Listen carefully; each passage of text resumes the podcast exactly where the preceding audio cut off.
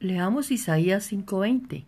Hay de los que llaman al mal bien y al bien mal, que tienen las tinieblas por luz y la luz por tinieblas, que tienen lo amargo por dulce y lo dulce por amargo.